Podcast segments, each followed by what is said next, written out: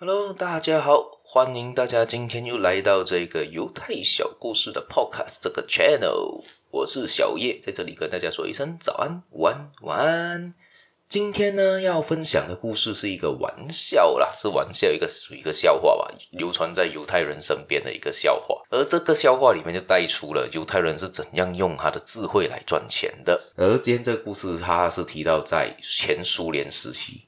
前苏联呢制定了一个太空计划，而他今天就找了三个人来来应聘这一个这一个这个这个太空计划了。他就应聘了一个德国人、一个法国人和一个犹太人。而这个招考人员就问了这几个应征的人：“你们要有怎样的待遇？”呃，务实的德国人就先举手啊，他就说了：“我需要三千美元，一千美元给我的妻子，一千美元作为购房的基金。”一千美元作为自己的用途，所以我要三千块。而风流倜傥的法国人呢，他就说了：“给我四千美元，我才要做。为什么他要四千美元呢？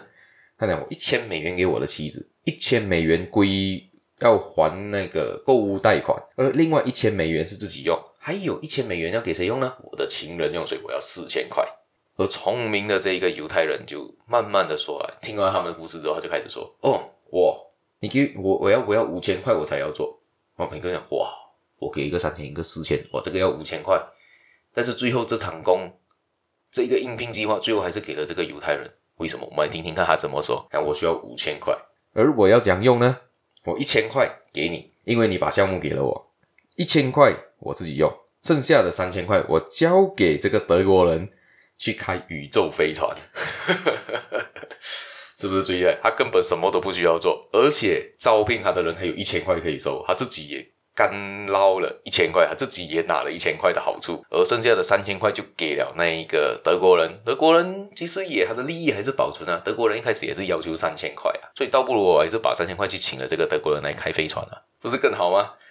而且这个情况常常发生在我们现在的商业社会里面，尤其在我们马来西亚常常听到的一句话，我们的前首相。有说过一句话，就是 “I help you, you help me”，你帮我，我帮你。哇，这句话非常非常的经典，而也就显现在这一个故事里面啊。也就是说呢，如果聪明的人呢，可能就是说，你招聘我的话，我会给你好处，我也拿到我要的好处，而我找来的人呢，他也有他的利益可以拿到。所以当然了，这一场工，犹太人就很顺利的拿下来了。大家想想看，你们身边有没有这样的人出现？可能是你的主管，可能是你的朋友。可能是你的情人。